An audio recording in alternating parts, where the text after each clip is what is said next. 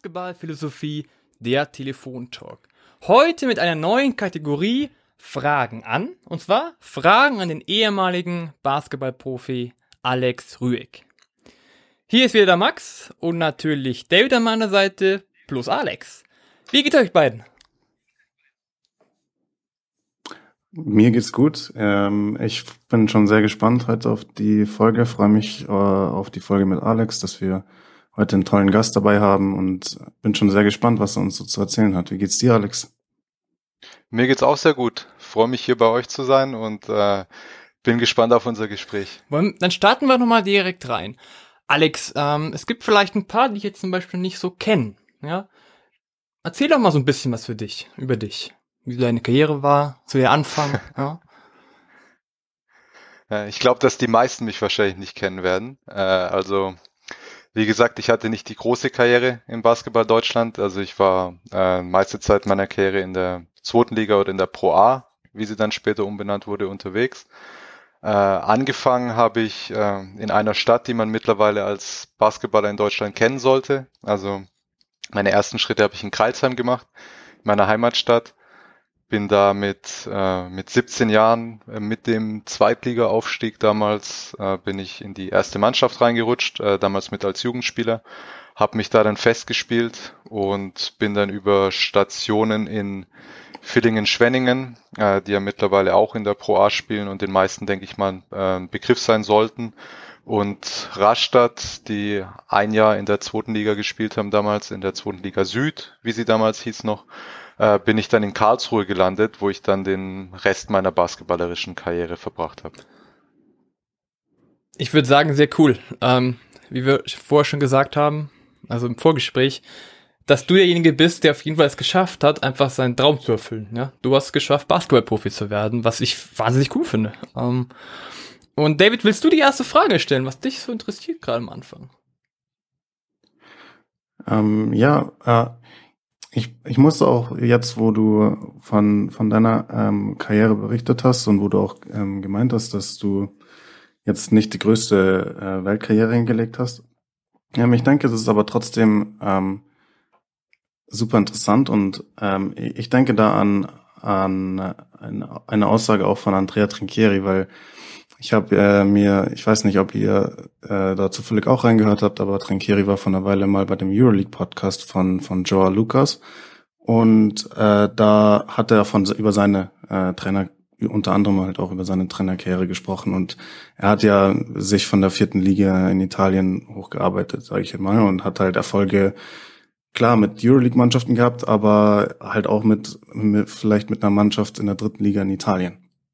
Und ich fand es super interessant, was auch Joe Lucas gesagt hat als äh, früherer Euro Euroleague-Spieler. Ähm, ja, es ist äh, es ist einfach was super Besonderes, ähm, Erfolg zu haben als als sei es als Spieler, sei es als Trainer, ähm, auf dem Niveau, auf dem man sich eben befindet. Und äh, es kann eben nicht viele von sich sagen, dass sie es geschafft haben zum zum Basketballprofi. Und ähm, in die, die, ja, die Bedingungen in der, in der, in der Pro A sind, ja, und die Ansprüche sind meiner Meinung nach definitiv auch gestiegen in letzter Zeit. Und ähm, ja, was mich auch ähm, interessiert ist, wie, äh, wie kam es so ein bisschen zustande, dein, dein Traum vom Basketballprofi? Also wie bist du zum Basketball gekommen und wann hattest du so das Gefühl, ich, ich bin da echt ganz gut drin und hey, es wäre mein Traum, damit mal Geld zu verdienen? Okay, also fange ich mal ganz vorne an. Äh, gekommen zum Basketball bin ich, ähm, ja, ich bin Kind der 90er sozusagen, also ich bin 84 geboren und äh, in meiner Jugendzeit war es zum Glück noch so, dass, äh, dass im deutschen Fernsehen auch noch die NBA lief. und ich habe damals, äh, das war ein Playoff-Spiel, ich glaube 92 ähm, war das, das war New York gegen Chicago damals. Äh, also die Knicks mit John Starks, Patrick Ewing und Co. gegen Michael Jordan und seine Bulls. Und das Spiel habe ich gesehen im Fernsehen und vorher habe ich Basketball nicht gekannt. Äh, und ja, ich war einfach begeistert von der Sportart. Hab dann erstmal, ähm, ja, meine, meine, von meinen Eltern habe ich mir dann Basketballkorb gewünscht zu, zu nächsten Weihnachten. Hab dann erstmal zu Hause so äh, einfach auf den Korb geworfen ein bisschen. Ähm, ja, bis meine Mom dann einfach mal ein bisschen recherchiert hat, ob es in unserer Stadt denn Basketball gibt. Und äh, ja, glücklicherweise wurde ein paar Jahre zuvor da ein Basketballverein gegründet, äh, der mittlerweile einen tollen Weg hingelegt hat. Und so bin ich dann einmal äh, zum Basketball gekommen, erstmals. Und habe da auch einfach immer nur aus Spaß gespielt. Ich denke mal, ja, die Mannschaft war damals, äh, als ich angefangen habe, in der Bezirksliga, die erste Mannschaft. Also war das jetzt auch nichts, wo man, wenn man da als Jugendlicher mit dem Sport in Berührung kommt, dass man gleich mal den Traum hat, äh, den Traum hat, Profi zu werden. Also ähm, am Anfang war mein Traum eher äh, in der Stadt, wo ich bin, also in Kreilsheim damals, äh, in der ersten Mannschaft mal mitzuspielen, weil ähm, ich weiß nicht, wie weit ihr euch äh, mit der Geschichte vom Verein vielleicht auskennt, aber ja, Basketball war in Kreilsheim immer der Zuschauermagnet schlechthin schon. Also das heißt, da waren auch zu Bezirksliga, Landesliga, Oberliga-Zeiten äh, 500 plus Zuschauer in der Halle, äh, was eben für, für diese Ligen im Basketball ja schon, schon eine Menge ist. Vor allem, wenn wir mal noch denken, dass es ähm, ja nochmal 20, 25 Jahre in der Vergangenheit war. Und ja, dadurch, dass man da eben ähm, ja, dass die Mannschaft schon so einen Status hatte, auch in der Stadt, war es eigentlich immer so mein Traum, da auch mal mitzuspielen. Und auch mal, wo Karlsheim ist jetzt keine große Stadt, also übertrieben gesagt, wo die halbe Stadt schon äh, in der Halle ist, da einfach auch mal mitzuspielen.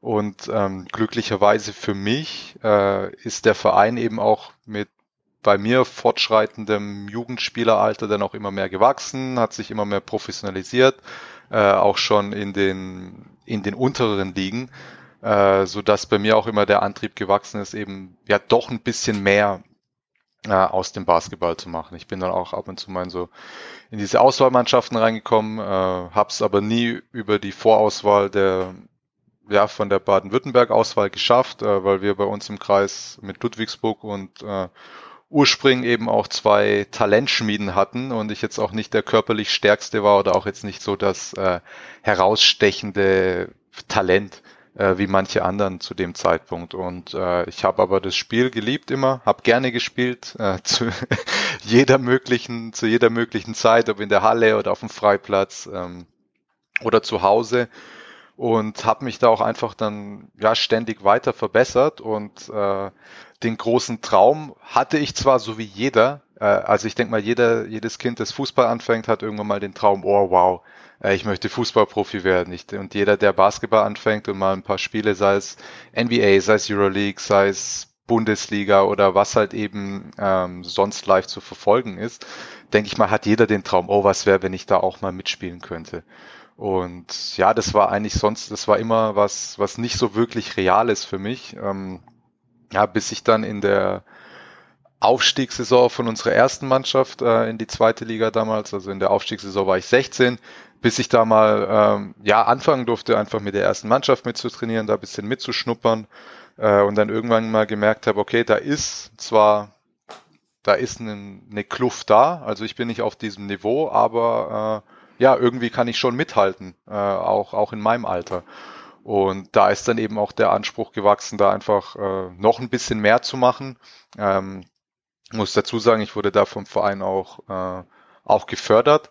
Äh, ist ja auch nicht immer, nicht immer selbstverständlich. Äh, hatten damals jetzt keinen riesen Jugendinternat oder sowas. Ähm, haben dann so, ein, so eine Art Teilzeitinternat gebaut, wo wir eben nach dem, äh, nach der Schule noch mit einem Trainer trainieren konnten und äh, so ist der Weg dann gekommen. Dann bin ich damals in die erste Mannschaft reingerutscht, äh, mit Doppellizenz dann mit der zweiten Mannschaft und ja, habe dann meine ersten Minuten gekriegt und ja, so hat sich das Ganze dann entwickelt, würde ich mal sagen. So grob zusammen. Das ist aber eine super Sache. Ähm, cool. Du hast eine Sache angesprochen, dass du irgendwann mal so das Gefühl hattest oder halt nicht das Gefühl, aber du musst einfach ein bisschen mehr tun, dass du es schaffst, hast du gerade gesagt.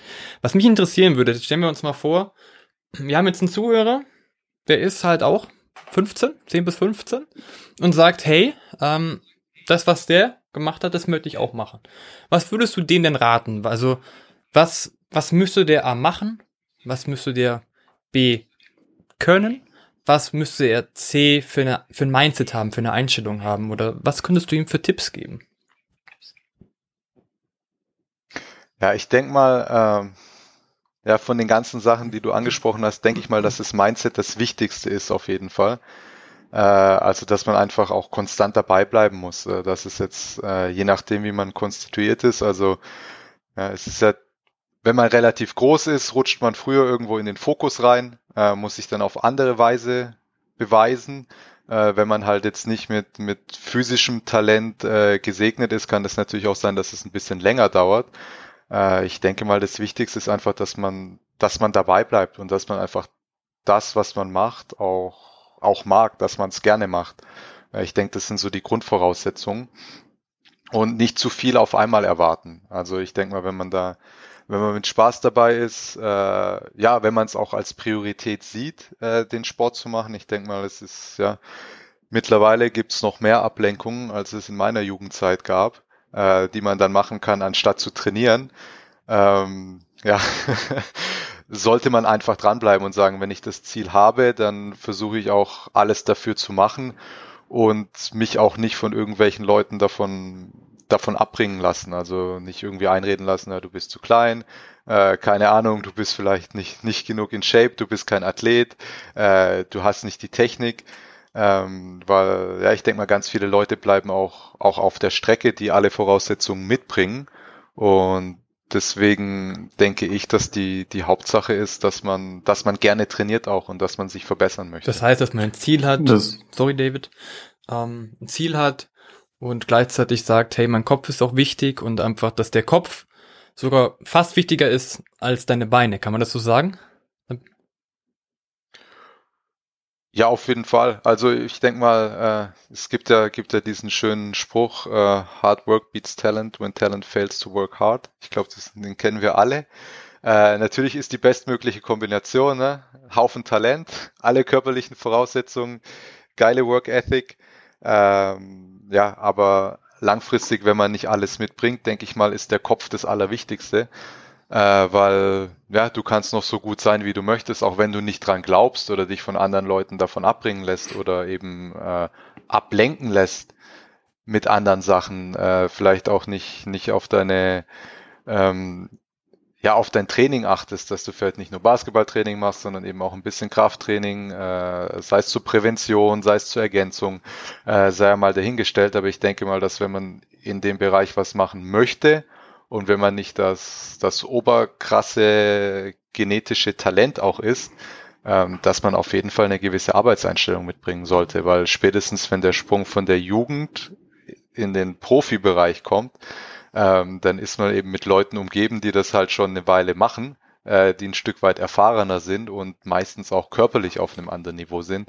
Und spätestens da ist man gefragt, eben äh, gewisses Mindset mitzubringen, weil man dann eben nicht mehr der Überlegene ist, wie vielleicht in der Jugend, äh, wo man ja mit ein bisschen auf Cruise Control irgendwo mal seine 30 Punkte einstreuen kann und äh, was weiß ich, 20 Rebounds, 10 Assists oder sowas noch ähm, auf den Statistikbogen bringen kann. Spätestens wenn der Schritt kommt, äh, dann ist es halt gefragt, dass man eine gewisse Arbeitseinstellung auch mitbringt. Super, danke dir. David, du, ich hab dich. Ja, es ist ja, ja, äh, es ist ein super interessantes Thema, worüber wir auch gerade reden, finde ich, weil ähm, deine Arbeitseinstellung und ich meine, muss, muss natürlich hervorragend gewesen sein einfach und deine Bereitschaft eben für Basketball ähm, andere Aspekte zu opfern. Äh, wir haben in der, in der unserer letzten Folge auch ja über Team oder Stars gesprochen und über zum Beispiel einen Spieler wie Anton Gavel, äh, der nicht mit besonders viel Talent gesegnet ähm, war, aber der halt einfach die Arbeit reingesteckt hat und der einfach ähm, diesen unbändigen Willen gehabt hat, äh, das Beste aus sich rauszuholen. Und mh, das ist, das ist dann häufig beeindruckender, ja, all, äh, all, was, was er mit seinen Voraussetzungen geschafft hat, nämlich in die Bundesliga zu kommen und in, in die Euroleague zu kommen, als zum Beispiel irgendein mega talentierter NBA-Spieler, der ähm, aber nie sein Potenzial voll ausgeschöpft hat. Und ich denke, bei einem Spieler wie, wie dir, der äh, jetzt auch vielleicht nicht der größte ähm, ist oder nicht der talentierteste, ähm, dann eben diese Arbeitseinstellung an den Tag zu legen, ist, äh, ist super, super beeindruckend und ist super wichtig natürlich und das Entscheidende. Deswegen denke ich, ist das auf jeden Fall eine wichtige Message, die du auch ähm, anderen Kids geben kannst, vielleicht die ähm, ja, die einen ähnlichen Traum haben, wie du ihn auch hattest. Und ich meine, was mich jetzt auch noch interessiert ist, das eine ist eben, klar, du, du hast dich in Basketball verliebt und du hast gerne, super gerne Basketball gespielt, aber äh, es ist natürlich klar, dass so der Weg von ähm, vom ersten Mal auf den Korb werfen bis hin in, in die Pro A, das ist kein leichter, kein leichter Spaziergang, wo es äh, wo der, wo die Entwicklung immer geradlinig ist, sondern es ist halt ein Auf und Ab und man hat halt mal ein Tief und mal läuft alles super und mal läuft so gefühlt gar nichts. Und ähm, wie du auch schon angesprochen hast, man muss auch auf super viele Sachen verzichten. Ne? Du hast zu viel Training, du musst, kannst vielleicht nicht so oft feiern gehen, wie du es dann vielleicht mal willst und wie es deine Freunde machen. Und deswegen würde mich mal interessieren, wie, wie du diesen äh, Prozess so erlebt hast und wie schwierig es dann teilweise für dich war, auch wirklich dabei zu bleiben, dran zu bleiben und ob du auch mal Momente hattest, wo du vielleicht nach dem Training frustriert warst und überlegt hast, aufzugeben. Ja, also ich glaube, diese Momente hat jeder. also ich glaube, durch diese Momente geht jeder. Also ich denke mal, das ist ja auch das Schöne am Sport, äh, dass egal wie gut man ist oder auf welchem Level man spielt, äh, dass nie alles perfekt ist und äh, dass jeder mal nach einem Training oder nach einem Spiel ähm, oder auch, keine Ahnung, in der Vorbereitung, in der, in der Phase, wo man verletzt ist, einfach sagt, ja, was mache ich denn überhaupt? Ich könnte auch so viel andere Sachen machen. Ähm, ich denke mal, das ist, das ist vollkommen klar und da gibt es bestimmt nicht viele, die mir da widersprechen und sagen, das hatte ich noch nie. Äh, meine Karriere war eine, eine gerade Linie und ich bin jetzt ganz oben äh, und äh, habe solche Momente nicht. Äh, ja, es ist nicht immer leicht, denke ich mal. Also vor allem dann ähm, in der Zeit, wo man dann noch so, so ja, jugendlicher Teenager oder sowas noch ist, dann äh, klar, wenn die Freunde Freitagabends weggehen, feiern, äh, Freitag, Samstag äh, und man halt ja zwei Spiele hat am Wochenende oder noch drei, je nachdem, äh, in wie viel Jugendmannschaften oder Herrenmannschaften man dann spielt oder oder aushilft. Äh, für mich war es halt einfach immer ja, ich habe es, wie gesagt, ich habe es einfach geliebt, Basketball zu spielen und habe dann auch irgendwann mal gemerkt, okay, wenn du da ähm, mehr draus machen möchtest, wenn du da wirklich äh, diesen Traum leben möchtest und zeitweise ja, vom Basketball leben kannst, äh, beziehungsweise in, ja, in eine gewisse, auf ein gewisses Niveau zu kommen, dann musst du das einfach machen. Und klar erntet man dann oft auch mal blöde Sprüche, äh, gerade von, von Leuten, die vielleicht dann nicht Basketball spielen äh, oder Leute, die das halt eben nicht als Priorität sehen. Ähm, aber damit muss man einfach klarkommen. Gut, ich bin dann auch, also ich erinnere mich noch in der Zeit so 18, 19, äh, ja, Vorbereitung, da ist man halt trotzdem mit den Kumpels dann äh, feiern gegangen, bis um fünf oder sechs morgens und musste dann halt um, um neun zum Konditionstraining dastehen. Das ist halt dann hart, aber da ist man halt auch noch jung und kann das irgendwie wegstecken. Also, ich sag nur Greif am Anfang. Da muss man oder? schon, ja, genau. ja, der, der, der Verein hat jetzt ein, ein gewisses Image. Also äh, heißt nicht, dass sich da die, die ganzen Profimannschaften auch einen reingekippt haben. ähm, aber ich denke mal, man wusste das Leben zu genießen und der, der Erfolg äh, gibt dem ganzen Projekt ja auch recht. Du auf jeden Fall. Also sieht mal, wo sie gerade stehen. Also. Ja, ähm, dann, dann lass uns doch mal ein bisschen über dich äh, als Spieler sprechen, also äh, in, als du es dann quasi in die Pro gesch geschafft hast. Äh, ich, du hast natürlich unter vielen verschiedenen Trainern gespielt und ähm, hattest vielleicht auch verschiedene Rollen in, in den Teams etc. Aber vielleicht kannst du dich vielleicht erstmal einfach selbst beschreiben, wie du als Spieler warst, was so deine Stärken waren, deine Schwächen waren und ja, einfach wie du, wie du dich so als, als Basketballspieler äh, einschätzt. Okay, gut, dann fangen wir mal an. Äh, also in erster Linie war ich, also ja, ich war ein guter Schütze. Äh, ich denke mal, das war auch, war auch ein großer Vorteil, äh, weil viele Mannschaften ja auch so zusammengestellt werden, äh, dass man eben auch Platz für die Starspieler schaffen möchte und äh, den haben sie halt, wenn sie irgendwo ein paar Schützen auf dem Feld stehen haben, die man halt äh, nicht offen stehen lassen möchte. Ich denke mal, das war so meine, ja, meine größte Stärke, äh, die ich hatte. Ähm, ansonsten, ja, ich habe gerne verteidigt auch. Also ich denke mal, ich war jetzt nicht hier der sich äh, Defense Player of the Year, äh, aber konnte sich durchaus sehen lassen, war durchaus solide. Ich denke, für meine Größe habe ich auch ähm, ganz ordentlich gereboundet. Ähm, ja, wenn wir jetzt über Schwächen sprechen, äh, ich denke mal, keiner spricht gerne über Schwächen, sagt immer, das sollen andere beantworten. Äh, ich denke, ich hätte ein kleines bisschen mehr, äh, mehr attackieren können. Ähm, ja, habe ich oft nicht gemacht, weil ich äh, vielleicht nicht, weil ich es nicht konnte, sondern weil ich mich da einfach auch in eine Rolle, äh, in eine Rolle eingefügt habe irgendwann mal und da einfach nicht mehr mehr gemacht habe. Und ähm, ja, ich denke mal, so arg viel mehr möchte ich nicht drüber reden. ja, okay, aber es ist, ist interessant, ähm, was du sagst und äh, klar, das ist, äh, du beschreibst also auch einen, wie du es auch schon hast anklingen lassen, einen quasi einen Rollenspieler, der eben in, ja, in der Offense zum Beispiel halt einfach bereit ist, klar, wenn, wenn du offen bist, dann, dann wirfst du. Und mm, der, der sich nicht zu schade sein darf, im, in der Verteidigung zu arbeiten. Ich denke, ähm, ja, also das ist dann eben auch immer die Frage, ähm, wenn, wenn du dann auch drüber sprichst, dass du halt dann manchmal vielleicht nicht aggressiv genug warst und so. Es ist halt, äh, es ist halt schwierig. Das eine ist eben, äh, diese Rolle anzunehmen ne, diese, und wirklich für das Team zu arbeiten. Und ich denke, das hast du, hast du ja super gemacht. Ähm, mit deinen, mit deinen, mit deiner Verteidigung, mit deinem, mit deinem äh, Wurf. Ähm, und dann ist halt die Frage, ne, also manchmal verlangen halt dann vielleicht Trainer so, ja, warum, warum nimmst du nicht diesen Wurf oder warum gehst du da nicht mal zum Korb, warum machst du nicht das und das? Aber gleichzeitig erwarten sie von dir, dass du äh, deine Rolle erfüllst und dass du ähm, irgendwie nicht den äh, dass du hier irgendwie nicht zu viel äh, Verantwortung in der Offense übernimmst. Das heißt, manchmal ist es vielleicht dann gar nicht so einfach, ähm, diese perfekte Balance zu finden zwischen traue ich mir das jetzt zu oder ähm, steht mir das jetzt zu äh, oder eben nur das zu machen, was wirklich äh, schwarz auf weiß quasi in deiner in deiner Rolle steht. Ich weiß nicht, wie vielleicht liege ich auch falsch, aber ist das so eine stimmt das, dass du da manchmal vielleicht, dass sich dass dir das manchmal vielleicht ein bisschen schwer gefallen ist dann im Spiel?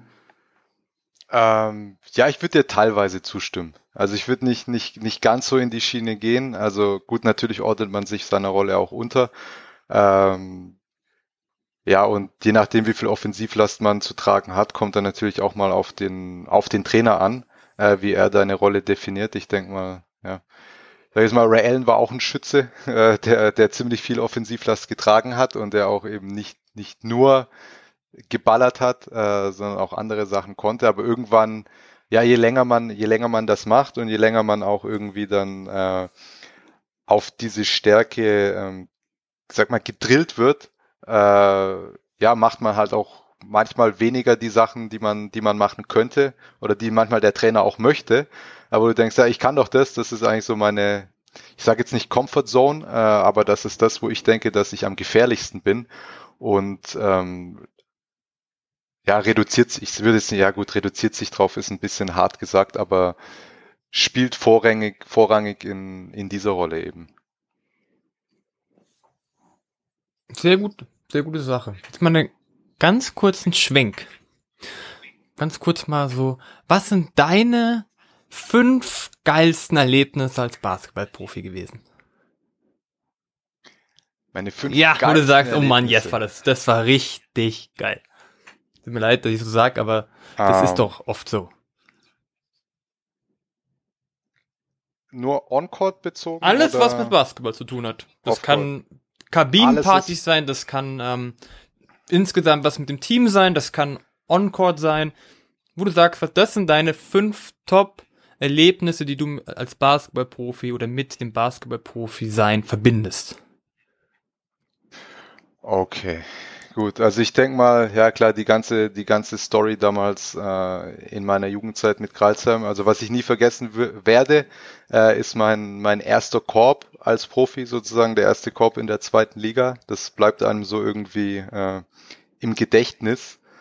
Ähm, ja, hat sich so ein bisschen eingebrannt, wo man gedacht hat, so jetzt bin ich angekommen, jetzt habe ich auch mal den Ball reingeschmissen äh, auch äh, vor, vor einer gewissen Zuschauerkulisse, die wir damals auch immer hatten. Also ich denke mal, ähm, ja, die äh, Fankultur oder Szene oder auch Stimmung äh, in der Stadt ist bekannt. Äh, das war es früher auch schon ein bisschen in einer kleinen Halle, aber immer noch sehr, sehr, sehr, sehr laut und, und als sehr, sehr großer Push ähm, für dich selbst als Spieler. Äh, dann äh, war das mein erstes Spiel als, als Gegner in meiner Heimat in Kreilsheim. Ist auch ein Erlebnis, das ich nicht vergessen werde. Ähm, Habe ich in der ersten Halbzeit, glaube ich, so gut wie keine Minute gesehen.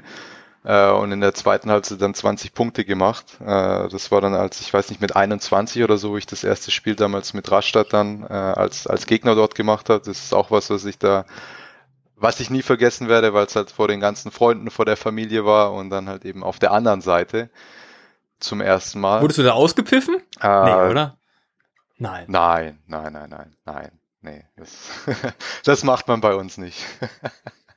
Das macht man vielleicht mit anderen Leuten, aber nein, da wurde ich sehr, sehr, sehr, sehr freundlich empfangen. Auch ich hatte damals auch noch ein gutes freundschaftliches Verhältnis mit dem äh, damaligen Hallensprecher, der ja auch äh, deutschlandweit äh, bekannt wurde dann. Und nein, also da, das war ein sehr, sehr fairer, äh, lustiger, sportlicher Wettkampf und Kreisheim hat am Ende dann auch gewonnen. Äh, von dem her waren alle zufrieden. also es ist gut ab, ausgegangen.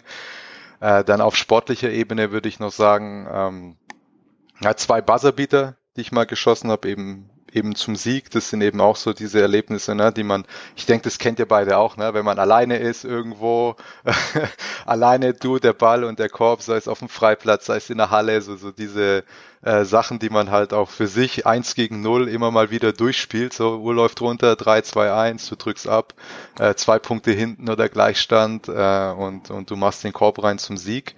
Ähm, das waren auf jeden Fall auch noch zwei tolle Erlebnisse und äh, eine Off-Court-Sache war für, für mich als, äh, ja, als 90er Jahre Kind auf jeden Fall ein richtig cooles Erlebnis und das war, äh, ich habe in einer meiner Saisons in Karlsruhe habe ich mit dem äh, Michael Stockton zusammengespielt, der später dann auch in, ähm, in Ludwigsburg in Göttingen äh, in der BBL gespielt hat und äh, wir sind da zum, äh, zum Playoff-Spiel nach Cuxhaven gefahren und äh, sein ja nicht ganz unbekannter Vater äh, hat da die zwei Tage mit uns eben im, im Mannschaftsbus verbracht, ist mit uns hochgefahren, war mit uns im, äh, im Hotel, hat da ein bisschen Zeit mit uns verbracht und das war halt für jemand ja, wie mich, der früher als äh, 12-, 13-Jähriger nachts um drei aufgestanden ist vor der Schule, um da die NBA Finals anzugucken, wo er mitgespielt hat, war das natürlich schon ein Erlebnis, was mir, äh, was mir auf jeden Fall auch immer im Gedächtnis bleiben wird.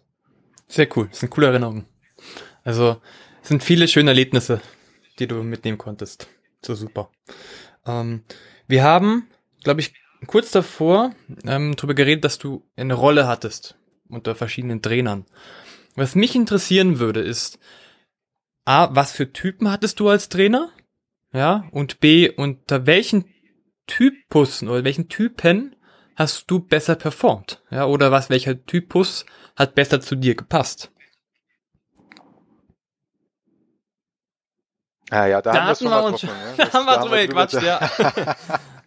da haben wir mal drüber gequatscht, als wir uns kennengelernt haben, genau. Äh, ja, ich hatte relativ viele verschiedene Typen von Trainern. Ähm, also ich, ja, ich denke mal, es ist ja auch in, in Basketball Deutschland nicht Usus, dass man, äh, selbst wenn man länger bei einem Verein ist, äh, dass man da vier, fünf Jahre den gleichen Trainer hat. Ähm, deswegen habe ich da relativ viele Eindrücke mitnehmen können. Also der, das war von Trainern, die eher so eben eher so bisschen so diesen, diesen Kumpel-Approach hatten, also eher ja, Spieler bisschen mehr machen lassen haben äh, weniger Disziplin gefordert haben, bis eben ja hin zu den, den klassischen, ich nenne es jetzt mal liebevoll, die klassischen Balkantrainer, äh, die eben die harten Hunde sind, äh, die viel von dir abverlangen, äh, ja, dich äh, auch mal vor der kompletten Halle niedermachen, dich was weiß ich was heißen. Und das war so das ganz breite Spektrum. Und also wenn du mich jetzt fragst, mit welchen Trainern ich am besten klargekommen bin, äh, das ist natürlich auch subjektiv äh, weil es eben auch die Trainer sind, die mich am meisten, die mich am meisten gefördert haben oder für mich äh, in meiner Karriere gefühlt am weitesten gebracht haben, äh, sind eigentlich eher so diese harten Hunde gewesen, äh, die einen eben zu Sau gemacht haben, wenn man was falsch gemacht hat, aber halt äh, äh ich denke mal, da habt ihr in Bayern ja auch ein ganz gutes Beispiel, äh, der das gerne macht, aktuell. Ähm, aber nicht mit dem Hintergrund, um dich fertig zu machen, sondern weil sie einfach dich pushen möchten und ähm, ja wissen wissen, dass du es besser kannst. Und damit bin ich ganz gut klargekommen, da bin ich ganz gut drauf, äh, drauf angesprungen, eben so dieses, okay, gut, ich zeig dir, dass ich's kann, äh, weil das eben auch die Leute dann waren, die mir das Vertrauen gegeben haben, wo ich gewusst habe, okay, wenn ich das und das mache, ähm, dann vertraut er mir auch. Also ich kann, was weiß ich, ich kann vorne auch den größten Scheiß bauen, äh, wenn ich, wenn ich in der Defense das mache, was er möchte, äh, und mein Mann nicht scoret, dann, dann spiele ich auch. Und ganz egal, ob ich vorne 0 von 10 werfe oder ob ich, ob ich 10 von 10 werfe oder ob ich drei, vier Mal den Ball wegwerfe. Ähm, und ja, das war eben auch was, also ja, die Trainer, die eben auch von der Mannschaft Disziplin eingefordert haben und auch eine, eine klare Linie hatten, würde ich es jetzt mal beschreiben. Okay. Das ist, das ist interessant, äh, kann ich ganz kurz Ja, machen, sorry, ähm, aber äh, es ist ähm, spannend, was du auch sagst, dass dir das am besten, dass du unter solchen Trainern am besten performen konntest. Ich denke, wie du, wie du auch schon sagst, das ist natürlich subjektiv und hängt dann auch von, von dem Spieler ab, jeweils, womit man halt klarkommt. Aber ich denke, also wie, widersprich mir natürlich, wenn ich, wenn ich falsch liege, aber vielleicht ähm, lieg, haben die, die solche, solche Arten von Trainer auch, auch gelegen, weil du halt auch jemand, jemand äh, warst, der halt über seine Arbeitseinstellung auch gekommen ist und der halt dem jetzt vielleicht nicht alles in die Wiege gelegt worden ist, sondern hast du vielleicht gar nicht so ein großes Problem gehabt, wenn es halt auch mal lauter wurde. Damit das konntest du dann vielleicht eher wegstecken als andere und gleichzeitig eben vielleicht die Aussicht zu haben oder die Sicherheit zu haben, hey, wenn ich mich, wenn ich mich reinhaue in die Defense und wenn du mich, wenn ich mich da eben, wenn ich mir dafür nicht zu schade bin, äh, dann, dann weiß ich ganz genau, wo ich stehe und ich kann mir immer meine Minuten erarbeiten. Also vielleicht äh, ist es ungefähr richtig so, wie ich das beschreibe oder Ja, auf jeden Fall, auf jeden Fall. Also eben auch dieses, äh, diese Sache, man weiß, woran man ist. Also es gibt keine, keine Überraschung. Äh, wird jeder, wird jeder gleich behandelt. Also das ist was natürlich, klar, das, das kommt halt auch darauf an, was du für eine Rolle im Team hast, äh, vielleicht für was für einen Background du kommst. Also ich bin, ich bin auch damals mit so Trainern aufgewachsen. Also ich war das von, von Kind an, Jugend an gewöhnt, dass es so zugehen kann, äh, was es für eine Marschroute gibt, was, was da erwartet wird. Klar, und wenn man, wenn man halt äh, nicht mit dieser Erfahrung oder ja aus diesem Bereich kommt, dann liegt einem vielleicht das auch gar nicht. Also klar, ich, ich habe auch Mitspieler gehabt, die damit gar nichts anfangen konnten und äh, die dann da eben total untergegangen sind, auch ihre schlechtesten Saisons der Karriere hatten und dann gehen sie woanders hin. Ich denke mal, das kennt ja jeder, äh, dass man als Spieler halt auch ein kleines bisschen ähm, ja, dass die Performance eben auch schwanken kann oder auch die Rolle, die man im Team spielt, je nachdem, was für eine Philosophie ähm, der Trainer oder der Verein dann auch, äh, auch vertritt. Und ja, wie du sagst, also mir ist es gelegen, heißt nicht, äh, dass ich jetzt sage, äh, dass, dass diese Art von Trainer, äh, ja, dass äh, sozusagen, dass es die beste Eigenschaft ist, die beste Art von Trainer, die man, die man haben kann. Ich denke man, dass, ja, das kommt auf das Individuum oder am Ende dann auch natürlich auf die Mannschaft an, weil am Ende muss ja der, der Erfolg der Mannschaft stimmen. Das egal was, äh, wie gut die, wie gut die einzelnen äh, Bestandteile sind. Am Ende, denke ich mal, kommt es im Sport oder im Mannschaftssport ja auch immer darauf an, wie gut performst du als Mannschaft und äh, stehst du dann am Ende oben in der Tabelle oder eben auf so einem Platz, ähm, der den Erwartungen entspricht oder äh, bleibst du halt hinter den Erwartungen her?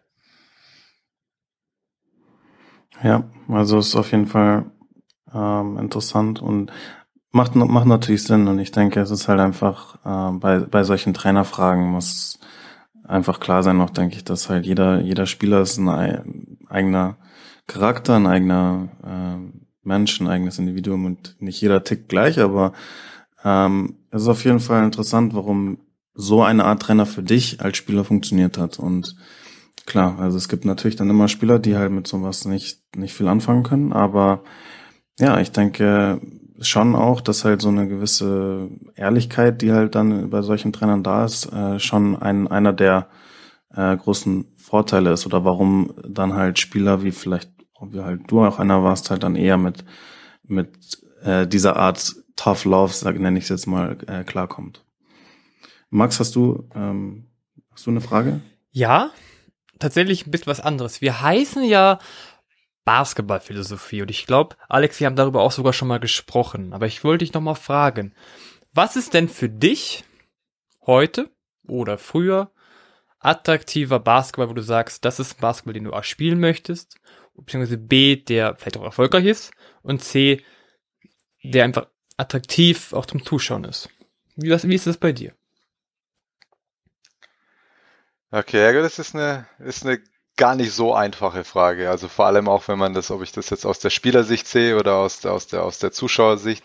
Gut, mittlerweile aus Zuschauersicht. Äh, ja, natürlich tut man sich schwer, wenn das hier das komplette hier ähm, taktische hier Mühlenmalen ist, wo, wo einfach nur komplett äh, alles nach, nach Schema gespielt wird. Äh, die Shotclock lange gemolken wird, so wenig Punkte wie möglich zulassen, selber so wenig Punkte wie möglich machen, ist natürlich jetzt nicht das Schönste äh, zum Zuschauen. Ähm, ja, im Gegensatz dazu mag ich auch nicht das, was, äh, was oft in der NBA gespielt wird, einfach nur komplettes Run and Gun ohne jegliche Verteidigung, um es mal ein bisschen ganz überspitzt zu sagen und eben so diese zwei Extreme zu sehen.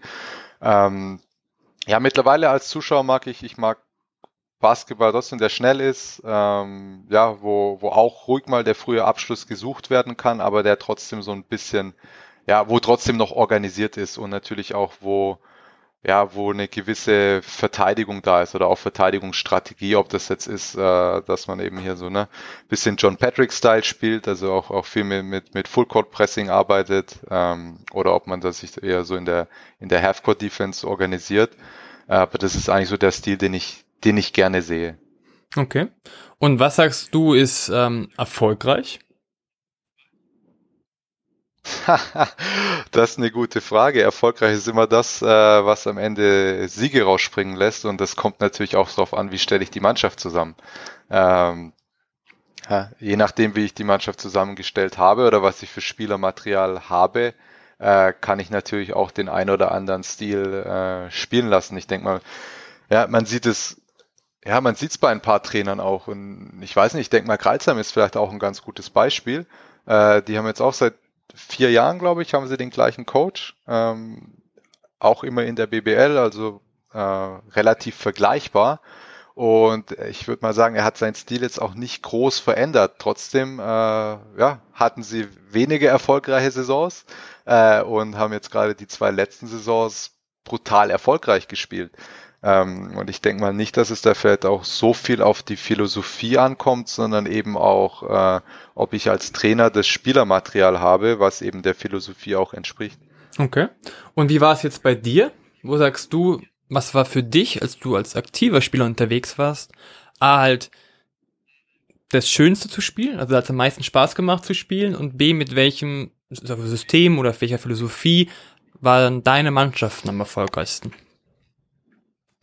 Ähm, ich würde sagen, mit einem ja, mit einem System, wo man in der Offense eben eine gewisse Struktur hat, äh, auch natürlich Plays hat, äh, die aber auch, ähm, ja, ich sag mal von Trainerseite auch viele Ausstiegsmöglichkeiten den, den Spielern lassen äh, und wo jetzt nicht hier ähm, ja starr vorgegeben ist. So hier jetzt spielen wir hier bis zum dritten Screen und dann auf jeden Fall nehmen wir äh, nehmen wir da den Abschluss oder den Ausstieg, sondern wo es auch ein bisschen den, den Spielern dann ja, vertraut worden ist, eben da auch für sich die richtigen Ausstiege oder die richtigen Varianten dann, dann zu finden. Also es hat mir am meisten Spaß gemacht und äh, natürlich subjektiv gefühlt jetzt, zurückblickend. Ich denke mal, das, das war, eine, war eine relativ lange Zeit, deswegen ist es auch schwer, sich da jetzt äh, in jede Saison reinzuversetzen, auch unter dem Gesichtspunkt, okay, wie haben wir denn gespielt, äh, wie war denn die Spielausrichtung?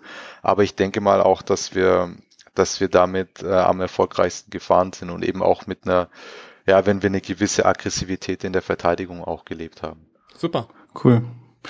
Ja, weil äh, kann ich, äh, also da würde ich auch noch mal was dazu sagen, weil ähm, ich finde es spannend, was du sagst und ich bin da jetzt als als Außenstehender quasi, der jetzt nicht äh, kein Spieler war, ähm, würde ich dir einfach zu 100 Prozent zustimmen bei dem, was du auch sagst, was, was dir, also was, was du an, an, an schönen Basketball, unter schönen Basketball verstehst und äh, ähm, wo es für dich halt auch als Spieler am, am, am meisten Spaß gemacht hat, weil ich denke, es für mich als Außenstehender macht es so auch am meisten Spaß, wenn, wenn ich halt Teams sehe, die halt, ähm, die halt einerseits klar äh, gerne schnell spielen ähm, und die eine Struktur haben, ähm, aber trotzdem halt auch den Spielern Freiheiten geben. Und ich meine, das ist natürlich dann immer ein bisschen so, ein, so eine Art Trade-off. Ne? Also, okay, lasse ich den Spielern jetzt viel Freiheit. Wenn ich den Spielern komplette Freiheit lasse, dann kommt halt ein Run and Gun raus und was ist halt auch vielleicht nicht so toll. Also, ähm, und gleichzeitig, wenn ich zu sehr auf eine Struktur setze, dann ähm, ist ja, dann, dann verlieren die Spieler halt ihre Kreativität, die verlieren die Lust, den Spaß und ähm, allgemein ähm, verliert so auch das Team an, an Effizienz.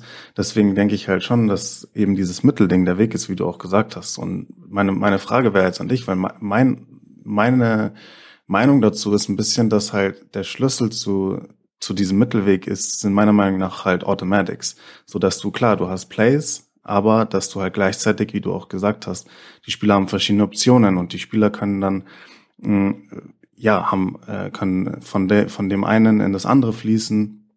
Und es ist jetzt nicht vorprogrammiert, ich laufe jetzt das System, das heißt, dieser Spieler wirft am Ende, sondern dass du halt wirklich äh, verschiedene Optionen hast, die du äh, durchläufst und jeder Spieler kann ähm, kann nach, nach seiner eigenen Lösung suchen und wenn die nicht da ist, dann weiß aber gleichzeitig jeder durch die Automatics zum Beispiel, wie wir dann automatisch weiterfließen, um, um nicht Struktur zu verlieren. Ähm, ich, ich weiß nicht, wie, wie, wie siehst du das und hattest, hattest du auch Trainer, die äh, in deiner Karriere, die auf, auf solche Automatics viel gesetzt haben? Um es ganz kurz zu beantworten, äh, ja und ja. also ich sehe das, äh, sehe das relativ ähnlich wie du oder eigentlich genauso. Äh, und natürlich die Trainer, die das eben in Anführungszeichen zugelassen haben, äh, haben natürlich, wollten natürlich auch nicht, dass es dann Vogelwild wird. Also hier ein Entry und dann äh, macht mal, was ihr wollt, sondern klar, natürlich wurde das auch dann trainiert. Äh, die verschiedenen, ich sag's jetzt mal Ausstiege, du nennst es Automatics. Ähm, dass man da trotzdem in einer gewissen, gewissen Struktur drin bleibt, aber eben trotzdem jedem ermöglicht, dann äh, ja mit seinem Basketballverstand oder, oder seinen Skills dann auch äh, den richtigen Weg zu finden. Äh, was meiner Meinung nach einfach den riesen Vorteil hat, dass die ganze Mannschaft in der Offense einfach wach ist und dabei bleibt, weil du nicht genau weißt, was jetzt kommt. Und ähm, ja, das krasse Gegenbeispiel ja, ist halt für mich, dass du dass vielleicht drei Spieler schon abschalten, weil sie wissen, okay, ich muss jetzt hier stehen und er läuft um mich rum, um den Block und dann war's das und ich werde sowieso nicht mehr involviert. Äh, und wenn es dann doch mal passiert, aus der Not gedrungen, da kommt ein Turnover raus oder der ist halt nicht, nicht ready, den Ball zu fangen. Und ähm, von dem her äh, denke ich auch, dass es also für mich, äh, für mich persönlich äh, einfach der beste Weg ist. Äh, natürlich muss man das in einer gewissen Weise auch trainieren was vielleicht dann ja ab und zu im Training dann auch mal trotzdem ein bisschen langweilig ist, weil man doch erstmal auf 5 gegen 0 dann alle möglichen Sachen nochmal durchlaufen muss, alle möglichen Optionen, um eben äh, ja zu schaffen, dass es halt eben auch in Fleisch und Blut übergeht. Äh, aber im Ende denke ich mal, dass es der Weg ist, wo man als Spieler dann äh, ja all in all am meisten Spaß hat. Also so ging es mir zumindest. Sehr cool, ja. Ich sehe es, also ich sehe genauso wie du. Da sind wir uns definitiv einig. Ich weiß nicht, ähm, ob du noch was zu dem Thema hast, Max? Ähm, ich glaube, ich, ich habe ja schon viel darüber erzählt in den letzten Folgen. Ich sehe das sehr ähnlich. Also ich lebe es ja auch ähm, vor, viel mit Kreativität zu machen, aber eben nicht komplett frei, genauso wie ihr gesagt habt. Es sollte nicht vogelwild werden. Andererseits kombiniert mit Automatics. Ähm, das Einzige, was für mich einfach klar ist und fest sein muss, ist Defense. Da gibt's nicht, wir machen so, wie wir wollen. Ja, das funktioniert nicht. Ähm, oder da sind Automatics einfach schwieriger. Aber klar für die Offense ähm, immer eine bestimmte Idee zu haben. Eine grundsätzliche Idee, zu der die Spieler passen, aber natürlich, dass jeder immer involviert ist, weil jeder gefährlich sein kann als Spieler, wenn er einen Ball hat. Und ähm, dafür finde ich halt vor allem die Entscheidungskriterien einfach wichtig, weil am Ende des Tages, wenn du Automatics hast und Entscheidungskriterien hast, dann kannst du alles miteinander kombinieren, weil Entscheidungskriterien, wenn man es runterbricht, ist passen, werfen und ziehen. Ne? Und wenn du dazu noch die Automatics hast ähm, oder die, die grundsätzliche Idee hast, dann kann man es kombinieren, Struktur, Kreativität, Freiheit und ähm, gleichzeitig strukturiertes Scoring. Also von dem her, wir sind, glaube ich, alle sehr ähnlich und, und ähm, stimmen uns da nicht überein. Ich glaube, so ist es, oder? Was sagt ihr beide dazu? Eigentlich. Absolut. Ja. Ja, denke ich auch. Gut. Dann habe ich tatsächlich jetzt noch eine ganz andere Frage. Außer David, du hast jetzt dazu gerade noch eine. Nee, nee, mach. Und zwar, was ich ganz interessant finde, da haben wir auch schon mal drüber geredet, Alex, ist, ähm, dass Sport, beziehungsweise zum Beispiel jetzt Basketball, Profi sein ja auch noch Vorteile mit sich bringt. Und ich rede jetzt nicht davon, dass du jetzt nur dein, dein Lebenstraum leben durftest ähm, oder als, als Profi, sondern dass es dir einfach geholfen hat für nach dem Sport, also die Karriere danach oder einfach das Leben danach. Und das ist so die Frage, die ich mir stelle oder was du für dich einfach mitnehmen konntest, welche Vorteile du durch diesen Sport siehst, auch durch den Profisport siehst und was du dir einfach, was du einfach mitgeben kannst.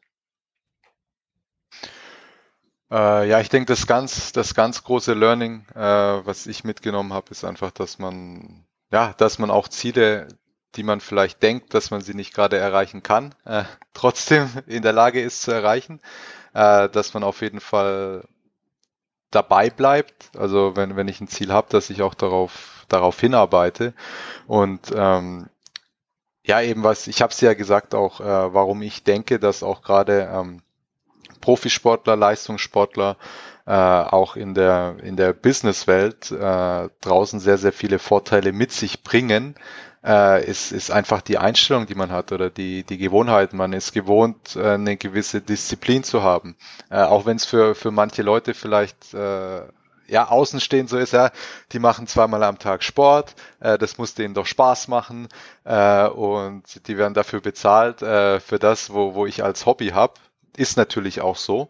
Ähm, aber man, man lernt halt auch eine gewisse Disziplin, einmal eben äh, Trainingsdisziplin. Also ich muss jeden Tag aufstehen, ob ich Lust habe oder nicht, äh, ob mir gerade was, äh, natürlich nicht verletzungsmäßig, aber ob mir irgendwas wehtut, kleines Wehwehchen oder nicht.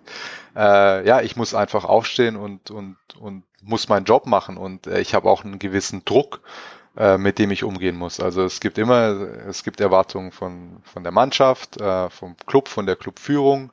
Ähm, ja, je höher man kommt, sind auch immer ein bisschen ein paar Zuschauer mit involviert. Äh, man ist auch in der Öffentlichkeit ein bisschen im Fokus und muss da einfach abliefern, äh, muss da Woche für Woche seine Leistung bringen. Und ganz egal, was ich gestern gemacht habe oder im, im letzten Spiel gemacht habe, im nächsten Spiel geht's wieder von neuem los. Und das eben positiv wie negativ. Ich kann der 30-Punkte-Klatsche kassieren, kann 0 von 10 aus dem Feld werfen, drei Turnover und ich habe aber eben in der nächsten Woche wieder die Chance, das, das Ganze gut zu machen. Und auch umgekehrt, wenn ich jetzt hier das perfekte Spiel abliefer, starte ich in der nächsten Woche wieder komplett bei Null. Und ich denke mal, diese Erfahrung oder diese, diese Charaktereigenschaften auch, dass man weiß, okay, es gibt Niederlagen, aber eine Niederlage ist nicht das Ende der Welt ich stehe wieder auf äh, und es geht auch wieder weiter. Äh, so, so dieses Mindset oder ja, diese Einstellung, denke ich mal, bringt äh, ja nicht nur Basketballern, sondern Sportlern allgemein auch äh, was bei, was man ja, was man Leuten nicht mit, äh, mit einem Studium zum Beispiel beibringen kann. Es ist ja sehr aktuell im Moment. Ähm, einfach, man, es gibt im Moment sehr viele blöde Tage einfach oder wo man einfach weniger machen kann. Und wenn ich das so verstehe, weil es nochmal übersetze, heißt es praktisch egal, ob ich jetzt einen schlechten Tag habe oder nicht. Der nächste Tag kann schon viel besser werden, aber ich muss natürlich trotzdem alles dafür tun. Kann man das so zusammenfassen? Kurz, knackig? Genau. Ja. Genau, kann man so zusammenfassen, aber auch, auch rückblickend, nur weil ich einmal was gut gemacht habe, heißt das nicht, dass ich es nicht am nächsten Tag auch wieder gut machen muss. Also man muss ja auch, ne, ich denke, ihr, kennt das ja auch, also jetzt auf den, auf den Sport bezogen. Da gibt es einen Spieler, der hat einmal ein brutales Spiel, aber reißt den Rest der Saison, Saison äh, nichts mehr. Und äh, der kriegt dann vielleicht, äh, vielleicht im nächsten Jahr nicht den neuen Vertrag bei der Mannschaft. Und ja, also dass man halt seine Leistung einfach durchgehend auch bestätigen muss, äh, wenn man irgendwo auf einem gewissen Level sich festsetzen möchte. Super.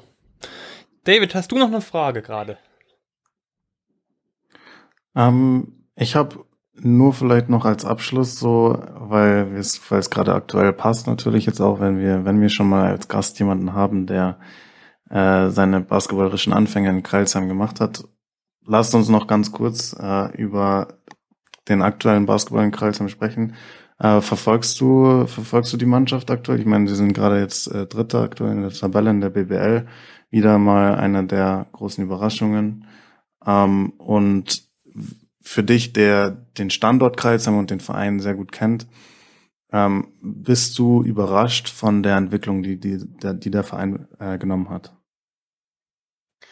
Äh, ganz ehrlich, als jemand, der Kreuzheim noch aus Bezirksliga-Zeiten kennt, auf jeden Fall. Äh, auch, also wirklich riesen Respekt, ähm, was da, was da der Martin auf die Beine gestellt hat, auch in der Zeit. Also äh, ja, ich denke mal, es ist für eine Stadt wie Kreuzheim nicht normal, äh, dass da Bundesliga-Basketball gespielt wird, wenn man sieht, wie viel, wie viel Einwohner, äh, ich sage jetzt mal wir äh, als, als Heimatverbundener äh, haben und was die anderen Standorte in der BBL ähm, an, an Einzugsgebiet einfach, einfach haben. Also deswegen ist es schon auf der einen Seite überraschend, auch weil ich es mir früher nie hätte träumen lassen, äh, dass der Verein sich also wirklich auch festsetzen kann, äh, was er jetzt wirklich gemacht hat.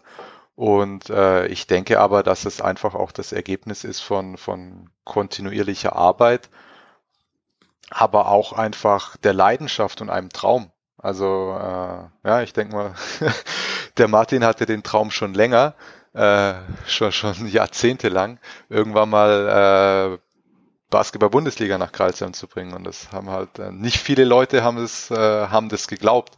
Und äh, er hat halt da einfach immer weiter dran gearbeitet, an diesem Traum festgehalten, äh, Basketball in Kralsheim zur, zur Marke gemacht. Eigentlich, also ich denke mal, jeder kennt den Basketballverein in der, in der Umgebung.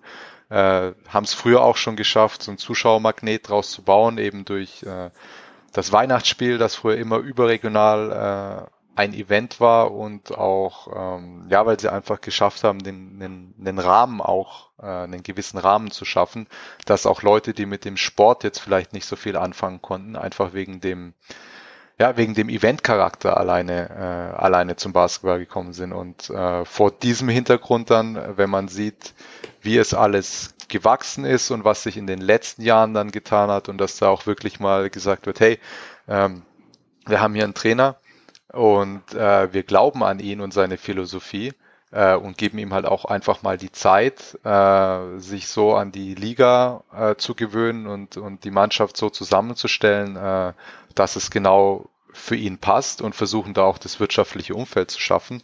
Äh, vor diesem Hintergrund äh, überrascht es mich jetzt nicht mehr, dass man es dann auch geschafft hat, sich, äh, sich da festzusetzen. Also dass es natürlich so ist wie jetzt dieses Jahr schon, äh, weil es da ganz andere äh, große Namen auch in Basketball Deutschland gibt, ähm, ja, die auch ganz andere finanzielle Mittel haben, aber so als, wenn du mich jetzt fragst, ob es mich überrascht, dass man es schafft, sich da zu etablieren, äh, wenn man die letzten drei, vier Jahre Revue passieren lässt, dann nein.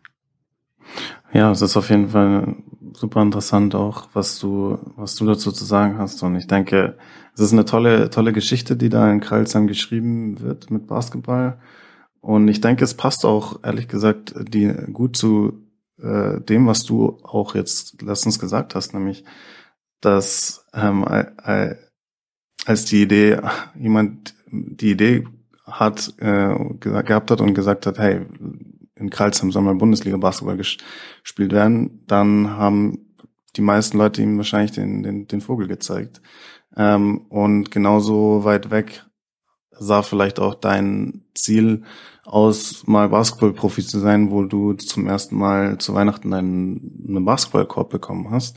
Aber wie du immer gesagt hast, äh, ich denke, da, da können wir alle davon noch lernen, ist, ähm, dass ja, dass ein Ziel nur, weil es jetzt gerade schwer weit weg aussieht und vielleicht nicht realistisch wirkt, ähm, dass, dass das alles möglich sein kann, wenn man eben die, die richtige Arbeitseinstellung und äh, ja, die nötige Disziplin an den Tag legt. Und ich denke, der, ja, dass man jetzt Kreilsheim auf der 3 in der BBL hat, zeigt auf jeden Fall schon mal, dass das einiges möglich ist, was vielleicht, wo vielleicht viele Leute direkt abwinken und sagen, ja, sowas ist unmöglich.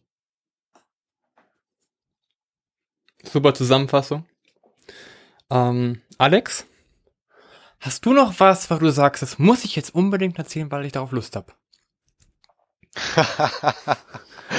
Nö, habe ich eigentlich nicht. Nein, nee, habe ich nicht. Also über, wir haben ja lang, lang, lang und ausgiebig über, äh, über den Verein jetzt geredet, der mir, der mir immer noch am Herzen liegt, äh, weil es eben mein, mein Heimatverein ist, finde ich auch cool, ähm, dass dem einfach auch diese Plattform gegeben wird und, und dass da auch jetzt wirklich äh, ja, Basketball Deutschland drauf guckt. Äh, was ich gerne sagen würde noch, jeder, der sich äh, das noch nicht angeguckt hat, guckt euch mal die Dokumentation an äh, über die Mannschaft, wo der Verein herkommt, ähm, weil ich einfach denke, dass es in Basketball Deutschland ein, ein einzigartiges Projekt und eine einzigartige Geschichte ist, äh, vor allem weil es halt einfach ja auch für die Stadt, für die Region, es ist, ist so viel mehr wie ein äh, wie ein Basketballverein und was da einfach entstanden und gewachsen ist, äh, denke ich mal, sollte sich jeder, sollte sich jeder auf jeden Fall mal angeschaut haben. Du meinst die Pure Magic Dokumentation, richtig? Genau. Also, genau. Natürlich schaut sie sich an. Ich habe es ja auch schon angeschaut. Also wie gesagt, ich kann es auch nur empfehlen. Ähm, ist wirklich eine coole Geschichte, einfach was darum ist. Es ist auch ein cooler Verein insgesamt und ich muss auch sagen, es ist eine wahnsinnige Entwicklung. Aber nicht nur Entwicklung, ich finde auch, sie spielen einen wahnsinnig attraktiven Basketball, der auch super zum Zuschauen ist, wo man viel von lernen kann. Ähm, abschließend jetzt, Alex, vielen Dank, dass du dir die Zeit genommen hast. Ähm, wir konnten wirklich sehr viel von dir mitnehmen, von dir lernen, ähm, von deinen Erfahrungen. Und ich hoffe, es hat dir auch Spaß gemacht, so ein wenig. Ja, auf jeden Fall war eine coole Erfahrung für mich. Äh, ich freue mich auch, dass ich der erste Gast äh, bei, eurem, bei eurer Fragen an Serie bin. Ist auch was Schönes. Äh, hatte eine coole Zeit mit euch, hat Spaß gemacht zu reden und äh, ich würde mich auch freuen, wenn wir das irgendwann nochmal fortsetzen können. Ob aufgenommen oder nicht aufgenommen, sei mal dahingestellt, aber hat mir auf jeden Fall viel Spaß gemacht mit euch zwei. Ja, vielen Dank, sehr und sehr gerne. Du hast jederzeit hier eine Plattform, wo du, wo du uns wieder als Gast äh, beiwohnen kannst. Also auf jeden Fall nochmal vielen Dank, dass du dir die Zeit genommen hast. Es ist perfekt. Ich würde sagen, das war die erste Folge ja, unserer Serie Fragen an. Die erste Folge mit Fragen an von an Alex Rüegg, dass ich es nochmal richtig sage. Ähm, ich, ich hoffe, es hat euch gefallen und ich sage von mir aus, bis zum nächsten Mal. Es hat mich wieder mal gefreut und bis dann. Ciao. Ciao. Ciao.